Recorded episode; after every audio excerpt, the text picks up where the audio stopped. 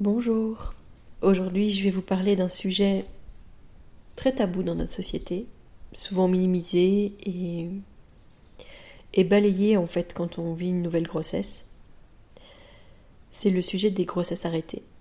Il faut savoir que c'est quand même quelque chose qui est très fréquent. On dit que c'est à peu près une grossesse sur cinq et qu'il y a une femme sur quatre qui sera touchée par euh, la perte d'un bébé. Et pourtant, on en parle tellement peu. Et ces chiffres sont même minimisés parce qu'il y a beaucoup de grossesses qui, s'arrêtent tellement tôt qu'on n'est parfois même pas au courant qu'on est enceinte. Et puis, je pense que ces chiffres, ils concernent les choses qui sont enregistrées. Et il y a pourtant des cas où euh, les femmes, elles font le choix de simplement vivre cet événement euh, chez elles, euh, sans passer par la case médicale.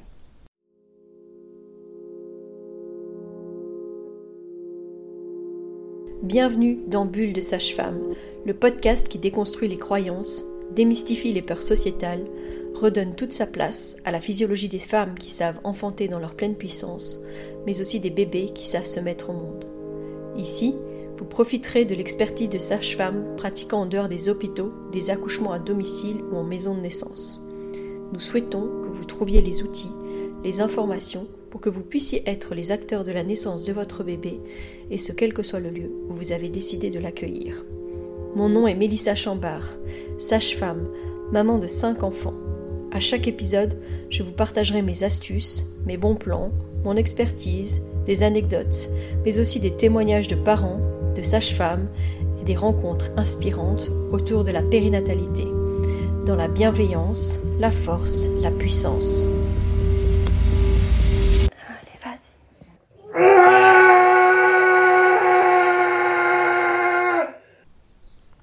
Alors d'abord, euh, parler des grossesses arrêtées, c'est déjà euh, mettre un terme plus doux à euh, le terme familier qu'on utilise, qui est celui de fausse couche. Il faut vraiment arrêter d'utiliser ce mot de fausse couche, parce que rien n'est faux dans ce que traversent les femmes dans ces moments-là, les familles. Fausse couche, ça serait comme si ce qu'elles vivaient était un mensonge, que rien n'était vrai, c'est minimiser vraiment leur vécu, minimiser euh, ce qu'a représenté cet enfant. C'est une non-reconnaissance finalement de ce que c'est que de perdre un bébé, quel que soit le stade de la grossesse. Alors, c'est fort reconnu quand c'est un bébé d'un certain âge, parce que j'imagine que les gens se sont plus euh, visualisés avec euh, un vrai bébé dans les bras. Mais c'est tout autant difficile aussi pour les femmes qui perdent un bébé même au tout début de la grossesse. Et alors, quand c'est le deuxième, troisième, quatrième fois qu'elle vit ça, évidemment, souvent il va y avoir euh, de la compassion, mais d'ici à dire que on reconnaît le fait que ce soit euh, si douloureux pour elle, c'est pas toujours évident les proches ont souvent beaucoup de mal en fait parce que bah, reconnaître la mort d'un enfant qui n'est jamais né, d'un bébé tellement petit que il n'aurait pas été viable. Je crois que c'est une manière aussi de se protéger de finalement de la douleur qu'ont ses parents et puis aussi de la douleur que ça peut parfois réveiller chez eux. Personnellement, quand j'ai perdu la perte d'un bébé, j'ai eu euh, des proches qui ont eu des mots qui ont été très difficiles. On m'a parlé d'échec, on m'a parlé de clôturer cette affaire. C'était assez euh, interpellant à quel point les gens utilisaient des mots qui étaient finalement euh, très déshumanisants pour ce qui était pourtant en train de se passer pour nous.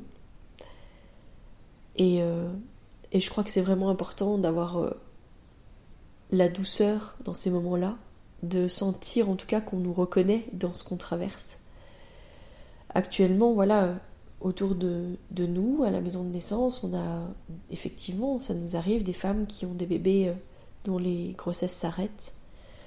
On a aussi des femmes qui sont enceintes d'un bébé suivant et qui pourtant disent euh, Je suis pas sereine, je suis pas bien. On me dit que je devrais me réjouir, mais en fait, j'y arrive pas. les femmes, elles mettent parfois longtemps en fait à, investiguer une nouvelle grossesse parce que bah, elles ont peur en fait de revivre la même situation et d'être euh, à nouveau submergées par euh, ce deuil du bébé euh, qui s'en va. Il y a finalement deux types de, situations. Alors je parle vraiment des grossesses qui s'arrêtent avant l'âge légal de viabilité en fait. Hein. donc avant avant qu'on ait euh, l'opportunité de faire reconnaître réellement ce bébé, euh, on va dire par l'État, enfin voilà, qu'il puisse être noté sur, euh, sur le livret de famille, qu'il puisse porter un nom, etc. Donc dans ces situations-là, il va y avoir les moments où la grossesse s'arrête et puis que spontanément les pertes de sang vont commencer. C'est souvent comme ça qu'on va découvrir qu'il y a une, une, perte, enfin que la grossesse s'est arrêtée souvent ces saignements sont accompagnés de douleurs, tout simplement parce que ce sont des, contractions. Et ça on le dit pas assez souvent, que c'est euh, finalement euh, perdre un bébé même dans ces moments-là, c'est un accouchement. Elle va avoir des contractions, son col va devoir s'ouvrir pour laisser passer cette, cette petite boule de bébé, plus ou moins grand en fonction de l'âge gestationnel. Ça peut être très effrayant et il y a beaucoup de, femmes, de, couples qui vont aller vers l'hôpital parce que justement la femme elle perd quand même beaucoup de sang. Mais il est finalement assez rare qu'on garde ces femmes à l'hôpital. Souvent on va, les, on va les renvoyer à la maison en leur disant ben voilà, vous faites une fausse couche, parce que pour le coup on utilise toujours ce mot-là en général dans les hôpitaux. C'est assez rare d'entendre parler de grossesse arrêtée. Mais euh, clairement, euh, on fait une petite échographie, on leur dit ben voilà, c'est fini, euh, rentrez chez vous, et on redonne un rendez-vous plus tard pour dire ben on vérifiera si vous avez tout perdu. Je sais pas si vous avez écouté ce podcast sur avec Au-delà des nuages, mais elle explique ça, hein, qu'un jour elle a eu, elle avait déjà perdu un premier bébé, puis on lui fait une échographie parce qu'elle saigne et on lui dit mais vous savez ce que c'est, vous avez déjà fait des fausses couches, donc pourquoi est-ce que vous êtes là? Donc parfois c'est aussi d'une violence extrême parce qu'elle a déjà vécu ça. Alors Mais en tout cas, elle, décrivait cette inhumanité euh, quand, euh, quand, on arrive à l'hôpital et puis que finalement, euh, oui, on minimise, on dit juste, bah voilà, vous êtes en train de perdre votre bébé, c'est normal, vous le savez. maintenant, il n'y a rien à faire, il faut attendre. Quand elles retournent chez elles, ces femmes, elles sont seules avec leurs compagnons, parfois avec une vie de famille à mener encore alors qu'elles sont en train de perdre leur tout petit. C'est une violence extrême finalement de ne pas reconnaître ce que ces femmes traversent à ce moment-là. Faut savoir, dans tous les cas, qu'il y a la possibilité d'être accompagné par une sage-femme quand justement on perd un bébé, et ce, quel que soit le moment de la grossesse. Là, il n'y a pas de limite, euh, enfin voilà, il n'y a pas de moment clé, il n'y a pas de, de... Si on perd un bébé, on a le droit à la visite d'une sage-femme. Il y a des codes qui sont prévus pour ça, et je pense que le fait que ça existe, c'est une réelle reconnaissance de ce que c'est, mais en fait on n'en parle pas. La plupart des femmes ne sont même pas au courant. Et justement, quand on les renvoie à la maison, on leur dit même pas vous pouvez faire appel à une sage-femme. Les sages-femmes, dans ce genre de situation, elles ont justement à nouveau ce rôle de gardienne. Elles vont s'assurer justement qu'on n'est pas en danger. Parce que quand on renvoie les femmes chez elles, on leur dit ben écoutez, euh, rentrez chez vous à moins que vous ne signiez de trop. Mais c'est difficile finalement quand, euh, quand on s'y connaît pas, puis quand on est dans l'émotionnel, et puis voilà, de déterminer ce qui est normal et ce qui ne l'est pas dans cette situation. Donc avoir une sage-femme proche de soi, c'est vraiment un plus et permettre de vivre plus sereinement, j'ai envie de dire, cette perte, mais être en sécurité. Un des rôles clés de la sage-femme, ça va être justement d'accompagner euh, la naissance de ce petit bébé, mais aussi surtout euh, de pouvoir vérifier euh, les pertes, de pouvoir euh, vous permettre de récupérer le bébé et de le voir, de concrétiser le bébé. C'est-à-dire que souvent, une femme, quand elle est toute seule, instinctivement, quand elle va commencer à perdre beaucoup trop de sang, elle va aller sur les toilettes. Et quand on en parle avec les femmes, elles disent, ben voilà, j'ai perdu beaucoup, et puis bah j'ai tiré la chasse. Donc elles n'ont même pas concrétisé, puis finalement quand elles se rendent compte que peut-être le bébé était là, elles s'en veulent. Si, euh, si ça a été euh, à l'hôpital, si on a vérifié à l'hôpital, euh, en tout cas où est-ce qu'elle en était, puis qu'elle ne s'est même pas rendue compte de quand est-ce que le bébé était passé, de toute façon tout sera considéré plus comme un déchet. Alors que je crois que pour les mamans, pour les parents, à ce moment-là, le bébé, il est extrêmement précieux. Et il va permettre d'aider à faire le deuil. Donc comme je disais, la grossesse peut s'arrêter et puis spontanément les femmes peuvent saigner. Mais il y a aussi les grossesses arrêtées où il n'y a pas de saignement. J'ai rencontré beaucoup de femmes euh, qui disent en fait qu'elles sentaient que la grossesse était arrêtée. Parfois elles disent ça ne vibrait plus, il n'y a plus cette connexion avec, euh, avec cet embryon. Parfois on se réveille le matin puis on dit il n'est plus là le bébé, je le sens. Et euh, la parole des femmes, elle est très minimisée dans ce genre de situation, alors que il y a cet instinct, cette connexion, et les femmes, elles ne se l'expliquent pas, elles disent pas oui, je le sentais au fond de moi, j'ai vu, j'ai entendu, etc. Non, la plupart du temps, c'est c'est comme une évidence sans savoir expliquer réellement pourquoi est-ce que c'est si évident. Il faut savoir qu'on peut, dans la plupart des, cas, attendre. Il est nécessaire d'avoir une, surveillance clinique, de s'assurer qu'il n'y a pas de, problématique, parce que bah, on peut aller vers une infection et vers des problèmes de coagulation, etc. Donc le risque existe. Mais c'est très très rare et la plupart du temps, ben, on peut attendre et surveiller les paramètres chez la femme et permettre ainsi de, de vivre sereinement cette fin comme on respecte les naissances. C'était exactement ça que j'ai voulu moi quand j'ai perdu mon bébé. Je crois que si sur le moment on m'avait proposé à l'instant même où on m'a confirmé mon ressenti, quand j'ai dit que pour moi la grossesse était arrêtée et puis que mes proches, mes collègues me disaient mais tu ne saignes pas, donc c'est que tout va bien, etc. Quand j'ai eu confirmation avec l'échographie que la grossesse s'était bien arrêtée, à la fois j'avais envie d'hurler, à la fois j'étais rassurée parce que je me disais ben je le savais, je le sentais. Je crois que si sur l'instant on m'avait proposé quelque chose pour enlever ce bébé de mon ventre, à l'instant même, je l'aurais fait, j'aurais pris un médicament, j'aurais voilà. Mais dès l'instant où j'ai remis ma culotte, où j'ai remis mon pantalon, c'était comme une, barrière, une protection. Et là, je me suis dit, en fait, je veux surtout pas qu'on touche à l'intégrité de mon bébé. En fait, je veux surtout pas euh, accélérer le processus. Je pense que je dois l'accepter et quand je l'aurai vraiment accepté, bah, mon corps il acceptera de lâcher mon petit bébé. Laisser le temps, en fait, s'honorer, prendre le temps de s'honorer et d'honorer cette vie même si euh, j'ai beaucoup pleuré, j'ai dû expliquer à mes enfants que le petit frère, la petite sœur ne viendrait pas. En l'occurrence, c'était une petite sœur. C'est important en fait de, de reconnaître ce qu'on traverse. Et puis, je pense que pour chaque situation, il y a les bonnes manières de faire. Pour chaque personne, il y aura une manière différente de faire.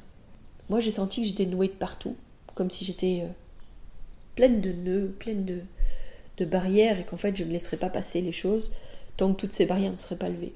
Et ce que j'ai fait, c'est que j'ai contacté mon ostéopathe et je lui ai envoyé un message et je lui ai dit que voilà, mon bébé était parti déjà depuis plusieurs jours, que je le savais, que maintenant je portais la mort et que c'était dur pour moi et que j'avais besoin euh, peut-être de son aide parce que je sentais que j'étais nouée de partout et que je sentais bien que si je restais dans cet état-là, ben, en fait je ne lâcherais jamais mon bébé. Et elle a eu euh, ces mots, elle m'a, trouvé un, moment et elle m'a dit viens à tel moment. J'en garde un souvenir extraordinaire parce que elle m'a accueilli. Elle n'a pas fait de grands mouvements, elle n'a pas fait de, de, grandes choses spectaculaires. Elle a fait des micro-mouvements un peu partout sur mon corps, au niveau de mon bassin, au niveau de mon bébé. Puis elle est venue à ma tête. Moi j'ai beaucoup pleuré, j'étais voilà, ça, me, ça me faisait à la fois du bien, mais ça me, ça me réveillait euh, toute cette douleur, toute cette peine. Et euh, je fermais les yeux, elle était au niveau de ma tête. puis j'ai beaucoup d'images qui sont venues euh, dans mon champ de vision alors que j'avais les, les, yeux fermés, comme de la fumée colorée, comme voilà, du rose, du mauve, du, du brun, du noir. Et en fait, j'ai eu cette sensation de voir mon bébé et puis après, j'ai eu cette, une lumière hyper intense qui est venue dans mon champ de vision et je me suis dit que c'était son âme. En tout cas, j'en étais persuadée. Et je lui ai dit qu'il fallait qu'elle parte. Que j'avais pas envie évidemment qu'elle parte, mais qu'il fallait qu'elle parte. Cette lumière, elle est restée un temps et puis elle est, repartie. Et notre, enfin, mon ostéopathe m'a dit euh, voilà, il est parti, il est en paix. il est parti dans l'univers. Et moi, je lui ai dit que je l'avais vu. Ça faisait plusieurs jours, ça faisait même plusieurs semaines en fait que la grossesse s'était arrêtée. Et, euh, et c'est le soir même que j'ai commencé à saigner. Alors j'ai commencé à saigner. Mon bébé est né encore plusieurs jours après. Trouvez les, bons praticiens, les bonnes personnes, les bonnes euh, médecines qui vont vous entourer pendant ces moments-là, qui vont entourer cette femme qui traverse euh, cette épreuve. Ça a tout son sens. Je sais que notre sage-femme euh, m'avait proposé des huiles qui étaient précieuses pour honorer en fait qui j'étais comme mère, pour honorer ce bébé ça m'a fait énormément de bien, en fait. Juste ces huiles qui m'ont porté, euh, les tisanes que j'ai bues, etc.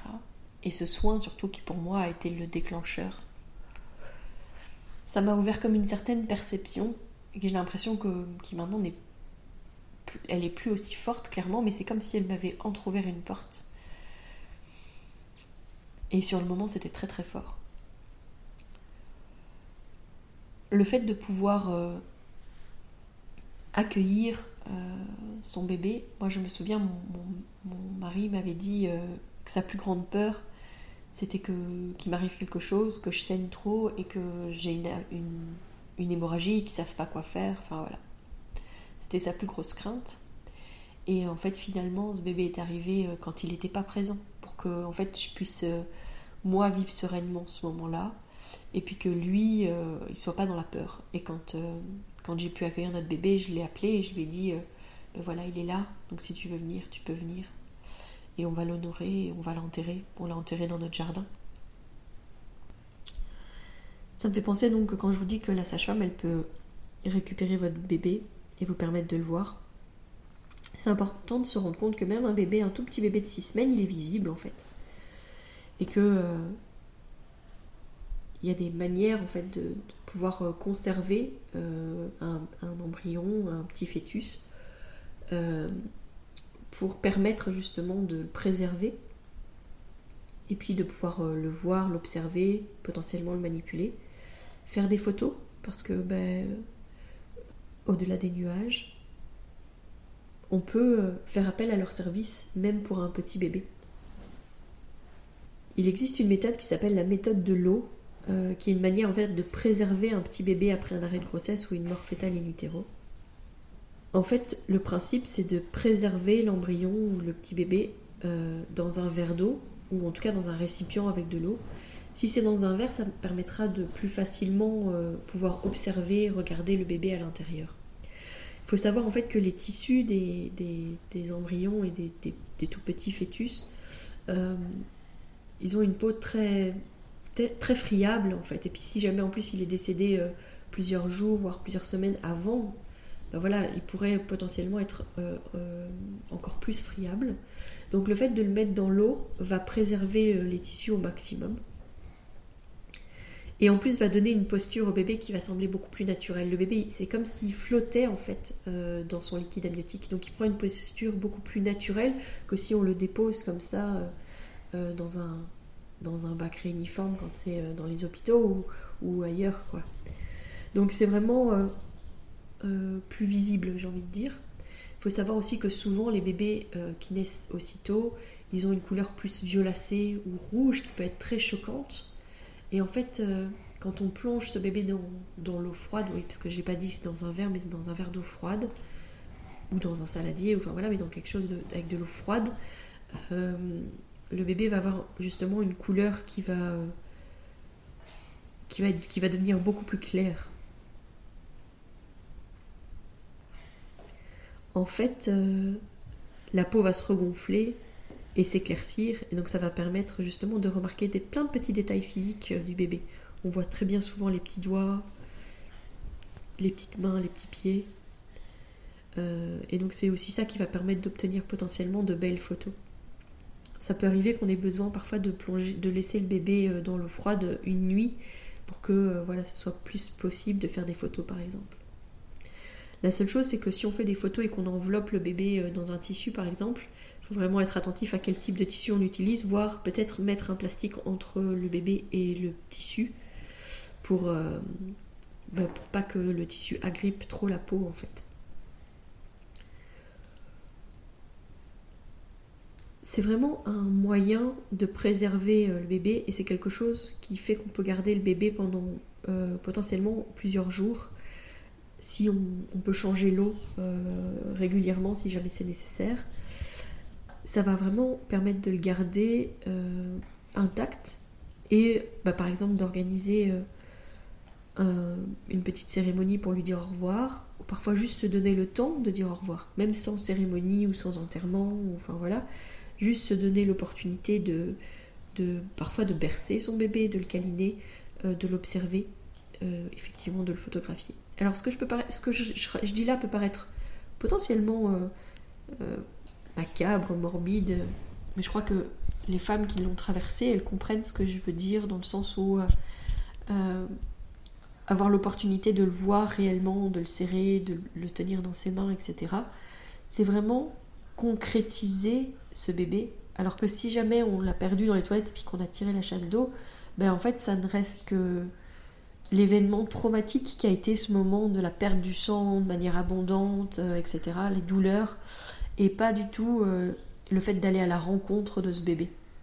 Ça permet aussi parfois pour euh, les proches qui seront vraiment prêts à ça, et puis potentiellement prêts aussi à, être pleinement présents pour vous en fait de rencontrer aussi votre bébé. Les photos euh, qui sont faites dans ces moments-là, soit par vous, soit effectivement, je le redis, par euh, au-delà des nuages, ça permet d'avoir une douce image de, de, ce qui est en train de, de, ce que vous êtes en train de traverser, et puis de qui était vraiment cet enfant. L'accompagnement de la sage-femme, comme je le disais, euh, c'est possible et qu'il existe des codes pour ça existe des codes pour le jour même et pour les jours qui suivent après. L'accompagnement du deuil périnatal, euh, de la perte d'un bébé, quel que soit le moment de la grossesse, il y a des sages-femmes qui se sont aussi spécialisées là-dedans. Il y a des outils qui existent, il y a des livres qui existent, il y a même des applications euh, qui existent pour ça. Toutes ces initiatives, toutes ces choses qui ont été mises en place sont là justement pour euh, de plus en plus mettre en lumière les, les bébés qui sont partis trop tôt et, euh, se permettre euh, d'en parler de manière plus sereine. Dans les choses qui ont été mises en place aussi, il y a un podcast qui existe qui s'appelle Au revoir, qui est fait par Sophie de, de Chivray, qui parle justement euh, du deuil périnatal avec des invités, des parents, des professionnels, des bénévoles. Je vous invite sincèrement à aller l'écouter si vous êtes touché euh, par la perte d'un bébé ou euh, justement par le deuil périnatal de manière générale. Parce que c'est en en parlant, c'est en le transmettant, c'est en, en reconnaissant ce que c'est que de perdre ses bébés que justement on arrêtera d'appeler ça des fausses couches, qu'on arrêtera de minimiser, qu'on arrêtera euh, de dire aux femmes enceintes d'un nouveau bébé que voilà, c'est un renouveau, c'est un nouveau départ. Oui, c'est vrai, c'est un nouveau départ, mais euh, c'est aussi une manière de ne pas reconnaître ce qu'elle a traversé. Souvent, dans ces grossesses euh, qui suivent euh, une perte de bébé, les femmes, elles ont du mal à investiguer la grossesse et puis souvent elles sont très anxieuses, elles ont peur à chaque étape de la grossesse qu'on leur annonce que leur bébé est parti évidemment. Et je leur dis souvent en fait tu ne seras jamais rassurée tant que ton bébé ne sera pas dans tes bras. Est-ce que vous savez comment est-ce qu'on appelle un bébé euh, qui arrive après une grossesse qui s'est arrêtée, après la perte d'un bébé, après un deuil périnatal? On appelle ça un bébé arc-en-ciel. C'est parce que dans cette tempête, dans cet orage, dans toute cette, euh, cette partie si sombre, il y a un moment donné où le soleil réapparaît. Et que justement, c'est parce qu'il y a eu la pluie et parce qu'il y a le soleil qui apparaît qu'arrive l'arc-en-ciel. C'est pour ça que cette image du bébé arc-en-ciel est là. Si jamais vous avez une, euh, une, femme dans votre entourage qui a perdu un bébé, puis qui à présent est enceinte, qui ne sait pas qu'on appelle ça un bébé arc-en-ciel, vous pouvez lui dire. Hein. Après, elle en fera ce qu'elle veut.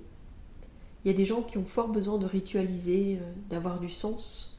Euh, et c'est pas faire porter le poids d'eux à ce bébé-là, à ce nouveau bébé-là, que de dire que c'est un bébé arc-en-ciel. C'est simplement reconnaître qu'avant lui, ben voilà, il y a eu de la perte, parfois un, parfois deux, parfois trois, parfois quatre bébés, on n'en sait rien. Ça montre aussi à quel point il vous est précieux. Tous les bébés sont précieux, mais celui-là, il arrive après tellement de tempêtes, tellement de pleurs, tellement de douleurs. C'est une manière aussi de reconnaître ce qu'il y a eu avant. Restons dans l'idée que c'est important de parler, de démystifier. C'est bien, c'est le propre de ce podcast. Eh bien, si c'est le cas pour les naissances en dehors des hôpitaux, etc., c'est aussi le cas de reconnaître, de parler et de démystifier de ce que c'est que de perdre un bébé. Souvent, quand on en parle autour de soi, les femmes, elles parlent. Elles disent Ah, mais oui, moi aussi j'ai traversé ça à un moment donné. Ah, oui, moi aussi j'ai perdu un bébé. Ah, moi ça m'est arrivé comme ça. Et elles parlent, elles libèrent la parole. Et c'est important justement de libérer la parole parce que du coup, les femmes, elles se sentiront beaucoup moins seules quand elles le vivront. Puis ça veut dire aussi que si, si elle sait que vous l'avez vécu, peut-être qu'elle viendra vers vous et elle dira Voilà ce que je suis en train de traverser. Euh, et que vous aurez justement les bons mots pour l'accompagner. Je crois que personne ne peut vraiment comprendre tant qu'il ne l'a pas vécu.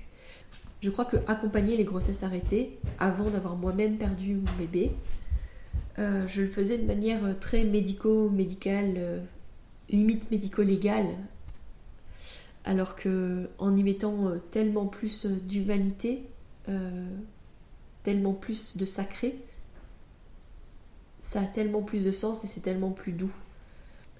Quand, quand on faisait les formations avec ma collègue Pascal, on abordait ce sujet des grossesses arrêtées, euh, des signes d'alerte à avoir, etc. Euh, pour les professionnels. Mais on disait aussi euh, que quand on commençait à en parler, on sentait dans l'assistance qu'il y avait plusieurs sages-femmes qui avaient déjà vécu ça. Et il y avait souvent un temps après ce moment d'échange sur comment accompagner les grossesses arrêtées, où elle disait, il y en avait une ou l'autre qui se mettait à pleurer, qui disait moi je l'ai vécu, moi j'ai fait ça effectivement, moi j'étais, j'ai pas vu mon bébé, moi, ah oui, moi je l'ai vu. Enfin. Même les sages-femmes euh, n'ont pas forcément l'opportunité de vivre sereinement euh, la perte d'un bébé. Et donc, plus on en parlera, plus on reconnaîtra, plus on, parlera ben voilà, de cette manière potentiellement de préserver les bébés, euh, plus on fera en sorte que on reconnaisse cette perte. On se donne l'opportunité de vivre pleinement le deuil de dire au revoir à ce bébé, de se donner le temps et l'opportunité de le faire. Faire en sorte aussi que les femmes, après euh, la perte d'un bébé, elles aient la possibilité d'avoir un temps de pause, de ne pas devoir reprendre le travail trop rapidement. Voilà, j'espère que, cet épisode n'a pas été euh, trop perturbant pour vous. J'imagine en tout cas que ça vient remuer beaucoup de choses, potentiellement. Euh, c'est tellement tabou que finalement bah, c'est parfois difficile d'en entendre parler. Mais voilà, je crois que c'est aussi notre rôle de remettre du sens, redonner euh, toute sa place à ce bébé au moment où il arrive, euh, et puis accompagner de manière sereine aussi ces moments-là. Ben voilà, vous savez que maintenant vous pouvez faire appel à une sage-femme. Si vous avez une femme proche de vous qui est en train de vivre cette situation, vous pouvez lui dire qu'elle a le droit à une sage-femme. Et puis, ben, continuons à en parler. Reconnaissons ce qu'elle traverse. Finalement, comme action, si jamais euh, j'ai une chose à vous dire, c'est que vous pouvez peut-être, si, vous avez une femme proche de vous qui, euh, qui vit ce moment-là, vous pouvez peut-être lui offrir un cadeau symbolique. Une boîte dans laquelle elle pourra mettre quelques objets, ou peut-être euh, un cadre où elle pourra mettre euh, son échographie. Un petit objet symbolique qu'elle pourra garder en souvenir de ce bébé. Une perle, une petite statuette, euh, un mot doux. Parfois écrire une lettre à ce bébé, écrire une lettre à sa maman. Dans ces moments-là, la symbolique, elle est vraiment importante. Donc l'action que je vais vous demander, c'est ça. C'est que si jamais un jour vous avez une amie qui traverse ça, une membre de votre famille, une femme proche de vous, faites ça. Ça donnera toute sa place à ce bébé. Ça permettra la reconnaissance aussi de ce qu'elle traverse. Ça ne minimisera pas du tout son deuil. Il existe aussi des, des listes de choses qu'on peut proposer, des soins, hein, par exemple un rituel riboso, un massage, un moment pour qu'elle prenne soin d'elle. Je vous dis à la semaine prochaine. Si vous souhaitez échanger à propos des différents sujets abordés dans ce podcast, vous pouvez interagir sur les posts dédiés à chaque épisode sur nos réseaux sociaux Facebook et Instagram. Vous pouvez également me joindre par email à melissa avec un y, avec un d, gmail.com. Je serai également ravie de collaborer avec vous, que ce soit pour un témoignage, une rencontre ou pour savoir quel sujet vous intéresserait à l'avenir. Je vous invite à vous abonner pour ne rien louper des prochains épisodes, mettre des étoiles, des commentaires et surtout à partager pour faire rayonner, voyager ce podcast, pour démystifier l'accouchement en dehors de l'hôpital, parler de ses suivis, de ses naissances et continuer à accueillir en douceur les adultes de demain.